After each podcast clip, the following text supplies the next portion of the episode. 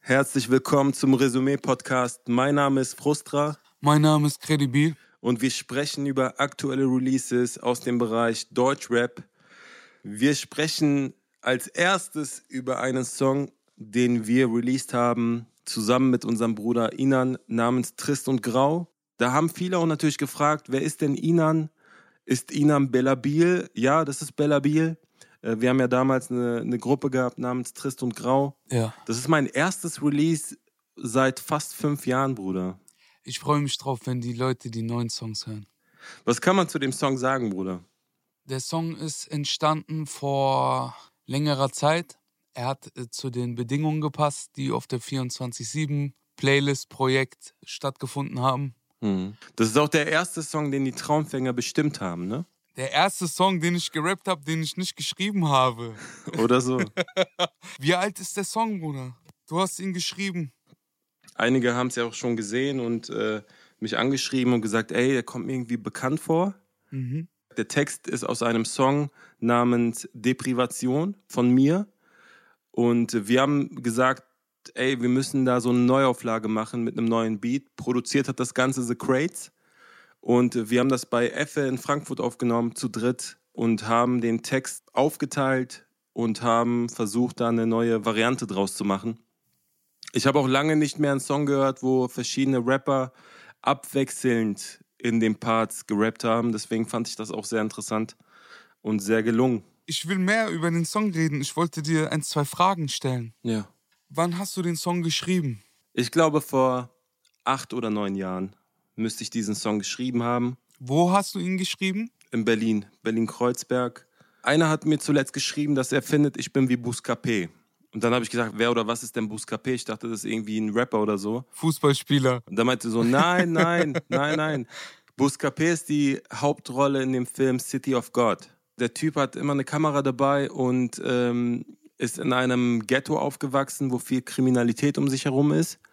Und äh, erzählt in dem Film aus der Ich-Perspektive, aber nicht als jemand, der unmittelbar dabei ist, sondern der alles sieht. Der alles sieht, was um ihn herum passiert. Ja. Und äh, aus dieser Sicht schreibe ich ja nach wie vor meine Texte. Als jemand, der halt irgendwo aufgewachsen ist in einem Block, der viel Kriminalität um sich herum hat, der viele Leute um sich herum hat, die äh, Drogen dealen, die spielsüchtig sind.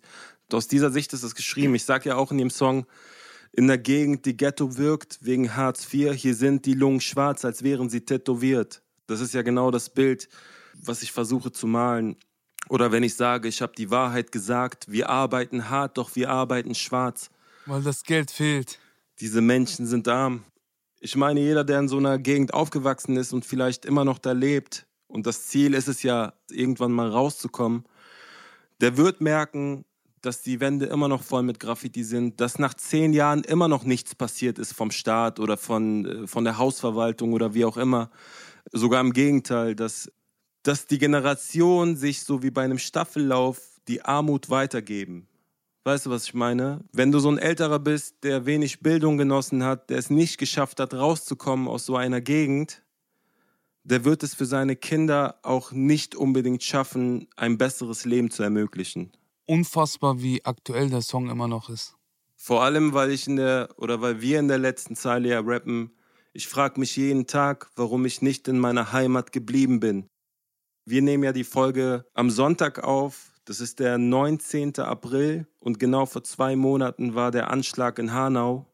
Nach wie vor stellen sich einige Migranten die Frage, wäre das Leben besser, wenn ich in der Türkei aufgewachsen wäre? Und ich habe die Zeile ja so geschrieben, weil ich ja nicht in Deutschland geboren bin. Ja. Und habe mir natürlich als Jugendlicher auch mal die Frage gestellt, wie wäre mein Leben verlaufen, wenn ich in der Türkei geblieben wäre, ohne das Gefühl von Ausgrenzung und so weiter. Das sind so Gedanken. Natürlich ist die Zeile überspitzt, weil ich mich nicht jeden Tag frage, aber die Zeile ist entstanden in einer Zeit, wo ich mich das öfter gefragt habe. Ich frage mich bei dem Text, ob dieser jahrelange selbe Traum, den du hast. Und seit Jahren habe ich immer noch denselben Traum. Ich würde gern sagen, ich habe immer noch dieselbe Frau. Es ist schwierig zu erklären. Ich habe Schluss gemacht, denn ich liebte sie nicht mehr. Kein Frieden in mein Herz, weil ich noch an sie denk. Und ich weiß nicht, ob du das kennst. Ich frage mich, ob du an deine Ex-Freundin denkst oder an deine Ex-Frauen und ob das ein Teil von dir sein sollte und ist? Den Text habe ich damals geschrieben, als ich frisch von meiner ersten Freundin getrennt war. Und ich glaube, die erste Liebe ist immer die besondere Liebe. Und ich hatte diese Gefühle und ich wusste ja, dass, dass dieses Gefühl von, ich trenne mich von jemandem und denke immer noch an diese Person oder an die gute Zeit mit dieser Person, ein Gefühl ist, was viele verstehen werden. Auch wenn ich die Frage stelle, die rhetorische, und ich weiß nicht, ob du das kennst. Mhm. Und genau das Gefühl wollte ich wiedergeben. Es ist auch lustig, weil mir viele geschrieben haben mit, ja, krass, wie sehr du meine aktuelle Situation beschreibst mit den Worten, weil ich genau das empfinde. Ich denke, dass jede, jede Freundin und jede Liebe und jede Erfahrung ein Teil von uns ist. Weißt du, was ich meine? Hm. Und uns ausmacht. Das sind wir, unsere Eindrücke. Ich denke, dass wir viel Liebe erfahren, aber wenig schätzen. Hm. Liebe ist was Schönes, Bruder. So einen ehrlichen Text, ja, ja. Das ist das. Ich meine, es sind noch viele neue Hörer dabei, ne, die natürlich nicht wussten, dass es ein alter Text ist. Und das ist ja das Besondere an Musik. Ob die Musik, die du hörst, zehn Jahre alt ist, 100 Jahre alt ist, es kann eine Emotion, ein Gefühl, eine Situation betreffen, die du jetzt gerade in dem Moment erfährst. Deswegen ist Musik auch so was Besonderes. So, ich kann diese Erfahrung vor zehn Jahren gemacht haben, so, aber der, der sie jetzt macht, der wird diese Zahlen fühlen. Und das macht Musik so besonders. Wollen wir über Musik sprechen? Ja, sehr gerne. Es ist auch wieder viel, viel released worden. Du darfst anfangen. Wir fangen an mit äh, Haftbefehl. Hat den Song rausgebracht 1999, Part 4. Und ich habe mir im Vorfeld tatsächlich alle vier Teile reingezogen. Würde ich euch auch empfehlen. Also alle drei Teile im Vorfeld und dann den aktuellen Teil. Es gibt wirklich sehr wenige Straßenrapper, die die Szene so geprägt haben wie Haftbefehl. Ich würde einfach nur anfangen mit einem kleinen Zitat. Er beschreibt, dass er angerufen wird von einer unbekannten Nummer und dann sagt er, ich simuliere, kannst du mich hören? Denn ich höre dich nicht mehr. ah, Zu nice, Alter. Äh, Haftbefehl, sehr, sehr stark. Der Beat erinnert mich so leicht, also das Sample, es hat sich angehört wie gestern an der Galus heute in den Charts. Stimmt. Dieses sich wiederholende hm. kleine Geräusch. Ich kann es gar nicht beschreiben. Es ist kurz und knapp. Ich hätte es mir länger gewünscht, weil ich einfach Songs über zwei Minuten bis drei Minuten, das ist so, was ich brauche, habe mhm. ich so mhm. selber an mir gemerkt. Auch so, was ich fabriziere, ist immer so, ungefähr so lang. Mhm. Auf diesen Straßen klebt mein Blut, 20 Jahre Frankfurt, Istanbul. Real, real. Ja, Mann. Wie soll man es anders erwarten? Ich habe gestern auch nochmal die Parts gehört, die äh, ersten drei. Geil. Bro, es gibt sehr, sehr wenige Menschen, die so genau ihren Gedanken Platz verschaffen. Mhm. Bei dem Song fand ich auch besonders, dass er halt einen sehr, sehr geilen Flow hatte, gerade wenn die Drums einsetzen. Hat er wirklich sehr stark geflowt. Soll ich den mal rappen? Kannst du den? Ja. Auf geht immer, Bruder. Mach. Als ich damals raus am Block, habt ihr mich ausgelacht. Genau dieselben Bastarde kommen heute Nein, da macht es schnell. Komm heute angekrochen und frag mich nach einem Tausender. Bruder, was denkt ihr? Hab ich ein Lotto gewonnen? Wie er so schreit, auch ins Mikrofon. Hab ich ein Lotto gewonnen? Zu genau nice, so. Alter. Zu Feier. nice. Haftbefehl mit 1999. Ich feiere immer noch den Beat sehr. So Basasian, auch einer meiner Lieblingsproduzenten. Ich habe damals mal gesagt, vor, ich glaube, sechs, sieben Jahren, da hieß er noch Benny Blanco. Ja, Mann. Wenn ich irgendwann mal richtig viel Geld rankomme, so, dann klopfe ich an seiner Tür und sage, ey, produziere mir ein Album oder so, Alter. Ich feiere den einfach, was der, was der macht. Unfassbarer Produzent. Voll. Als nächstes haben wir UFO mit Final Fantasy auf 140 BPM. Ich bin halt UFO-Bekenner, Fan, wie man es nennen will. Hm. Also wenn ich was Leichtes höre, wenig Kritisches oder mit viel Aussage im Vordergrund, höre ich sehr, sehr gerne UFO. Hm. Wenn er dann mal etwas Kritisches macht, gefällt es mir auch. Hm. Verstehst du? Das ja. ist der Twist. Er rappt alles durchgehend auf einer Tonlage, eine Main, Backings und Adlibs. Wunderschön ausge... Ich weiß gar nicht, wer das gemixt gemacht hat. Ich glaube sogar die Jungs selber. Also produziert ist Final Fantasy von Sonus 030, Jimmy Torrio, wow. The Crates und äh, Jay-Z Keys. Also vier Produzenten, die an diesem Ding, also nur Final Fantasy, was ja an sich ein Song ist, unter zwei Minuten, glaube ich. Zu krass, was da halt an Musikproduktion dahinter steckt. Ja. Ich mag, wie locker lässig er drauf rappt. Diamonds clean, Ice Age, im Lamborghini auf Highways, nie wieder mit euch, lieber bin ich allein jetzt. Ja, Mann. Und diese Art von die ganze Zeit einen Ton halten und danach nur die Silben wechseln, sehr, sehr nice. Mhm. Ähm, Final Fantasy, der hat aber noch einen Song rausgebracht. Ja, das war so ein Split-Video. Ähm, der zweite Song heißt äh, Fokus auf die Zukunft und ist produziert von OZ. Und ey, das ist die siebte Single-Auskopplung so gesehen. Der hat wirklich sieben Singles. Es bleiben, glaube ich, auch nur noch vier Songs, die, die wir noch nicht kennen. Und ich bleibe wirklich dabei. Bis jetzt war jede Auskopplung sehr, sehr, sehr stark. Für mich ist es jetzt schon das Album des Jahres und wir haben gerade mal April, Bruder. Ja, wir haben vor allem noch viel Zeit, um das zu bewerten. Das haben andere Alben nicht. Definitiv. Wie fandest du den zweiten Song? Fokus auf die Zukunft? Geil, äh, mit 90 BPM. Also der Song geht eine Minute 50 und bei eine Minute 15 gibt es einen Rewind, Melodie, Switch, Hm. äh, Einbau, Einlage. Hat mir sehr gefallen. Hm. Rest in Peace, Karl Lagerfeld. Du hast kein Wort der yeah, man könnte dich Sahara nennen. Du kannst nicht vom Prada reden in deinem Sarah-Hemd. Dicker, dein Album klingt so wie von einer Schlagerband. Ich jage nur das Money, nein, ich war nicht in der Schule. Zu viel Drip, Leute denken, ich bin durchgehend am Duschen. Ich chill mit Future, Dicker, du in der Vergangenheit. ich feiere das. Sehr nice. Sehr arrogant, sehr von oben herab. aber, äh, aber geil. Kapi und Samra haben einen Song rausgebracht. Hast du den zweimal gehört? Ich habe den zweimal gehört, tatsächlich. Ja? Also der Song heißt 365 Tage. Ist ein sehr deeper Song. Lange keinen Song gehört, der über vier Minuten geht, muss ich sagen, weil drei Rap-Parts dabei waren. Äh, der Song beschreibt so welche Schattenseiten der ganze Erfolg und das ganze Geld mit sich bringen können, vor allem wenn man drogenabhängig ist. wenig echte Freunde, wenig Zeit für die Familie. So würde ich den Song beschreiben, Bruder. Was soll ich sagen? Ich stehe über den Leuten, unter dem Licht, Herz gefickt, weil ich meine Mutter vermiss. Hm. Backstage voll mit Energy und Wodka. Und der Notarzt kommt im Helikopter. Das war so nice, smooth Spagat zwischen ich sage etwas und äh, versuche einen coolen Satz hinzubringen. Hm. Wie soll man das beschreiben? So wie du es gerade beschrieben hast, passt es ganz gut. Äh, den Kapi-Part fand ich auch sehr, sehr gut, weil er sehr ehrlich wirkte, weil er seine Kinder mit eingebracht hat. Darf ich kurz vorweg fragen, hat er geweint? Bei Minute 3, 26, mitten in der Nacht und ich hasse mich selbst. Was habe ich gemacht für Geld? Bei Kapi habe ich mir rausgeschrieben, danke an alle Fans, ich habe euch zu schätzen, denn nur wegen euch habe ich heute was zu essen. Fand ich sehr, sehr dankbare Zeile. Im dritten Part hat Samler eine Zeile gebracht, die fand ich auch krass. Er sagt, und der Automat läuft wieder auf Autostart, endlich plus, doch ich bin nicht in der Lage auszuzahlen.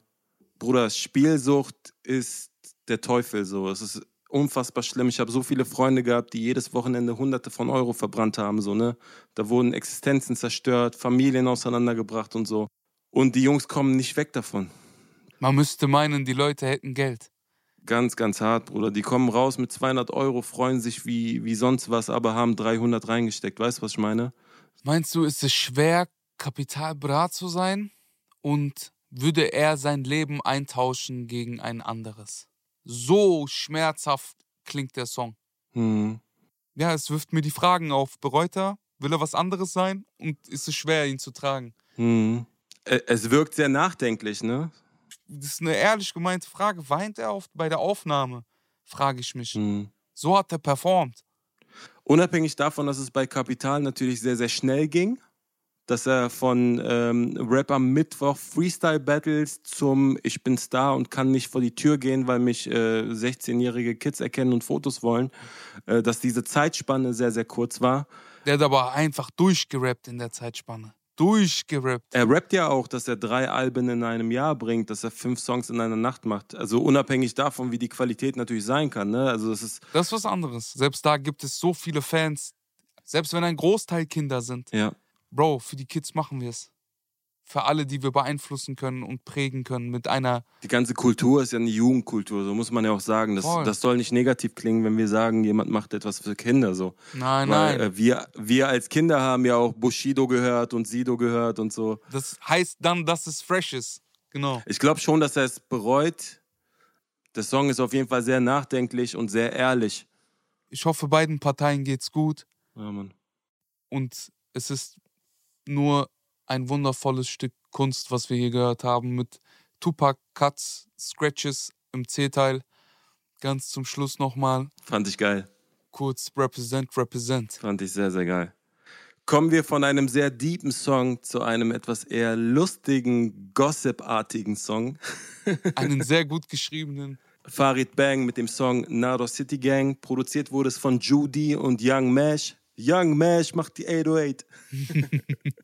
ich würde gerne anfangen zu zitieren und dann können, kannst du vielleicht mit ein paar Background-Informationen kommen, wenn du welche hast. Hast du welche? Hab versucht, mich zu informieren, ja, so ungefähr. Farid Bang rappt. Insta-Models, Cyberhuren sind mit Straßenstrichnutten auf einer Stufe. Der Unterschied zwischen beiden Huren, eine macht's für Geld, die andere für Designer Und nimm jeden Witz raus, es hat Wahrheit. Das meinte ich. Mhm. Also abgesehen davon, dass es super abgesteckt ist. Und in der Adlib bringt er auch den Namen Lola. Lola! Was ging denn da, Bruder? Big FM-Moderatorin habe ich jetzt rausgehört. Bro, wenn ich hier zuständig bin für das Gossip, muss ich erwähnen, dass ich gerade eine Kunstfigur spiele. Immer wieder vorweg, dass die Leute Bescheid wissen. Diese Lola vom Big FM macht sehr, sehr komisch dem Farid nach. Unterm Strich gebrochen ist eigentlich nur das. Ah. Sie hat eine Rubrik bei Big FM, in der sie über Leute lästert, Mhm. wenn ich es richtig verstanden habe. Da fängt sie an, ihn nachzuäffen. In einem Ton, wo selbst ich in der Vergangenheit auch schon gesagt habe, ey, Farid klingt sehr, sehr lustig, weil er echt klingt. Mhm. Also, du hast das Gefühl, er performt es mit einem Lächeln. Mhm. Es ist, alles ist so eine Kunstfigur, Satire. Ironisch. Genau, und ich finde seine Stimme und wie er seine Stimme benutzt, passt zu seinem Rap-Stil. Ironisch. Das stimmt. Sie übertreibt aber das Ganze so maßlos und so oft und sagt unschöne Dinge und erzählt auch so dumme Witze. Also so Witze, die so dafür ausgelegt sind, ähm, Farid unschön darzustellen. Mhm. Das sage ich bewusst, sehr neutral. Sie behauptet, dass Farid ähm, ein Frauenhasser ist Mhm. und ein komisches Frauenbild hat. Farid sagt, nein, ich habe ein richtiges Bild von Frauen. Nur das, worüber wir rappen, sind Nutten. Äh, ich mag an sich Frauen, die sich nicht ausziehen vor Kameras und macht so voll auch persönlich. ähm, ihn hat so voll getroffen. Entweder kann er nicht mehr diesen Ausländer spielen oder bewertet werden so. Es reicht. Der Typ ist mehrfacher Millionär, der will ernst genommen werden, habe ich das Gefühl. Oder es geht ihm tatsächlich auf den Sack, so, dass die Leute ihn nachäffen oder Mhm. dumm darstellen wollen, rassistisch. Für Farid ist das ja so, sowieso ein gefundenes Fressen, Alter. Dass irgendjemand, der in der Öffentlichkeit steht, irgendwas gegen ihn sagt, so. Das ist, das ist schon super, Alter, wie er, das, wie er damit umgegangen ist. Und auch sehr lustig, sehr lustig, wie er die Zahlen gebracht hat.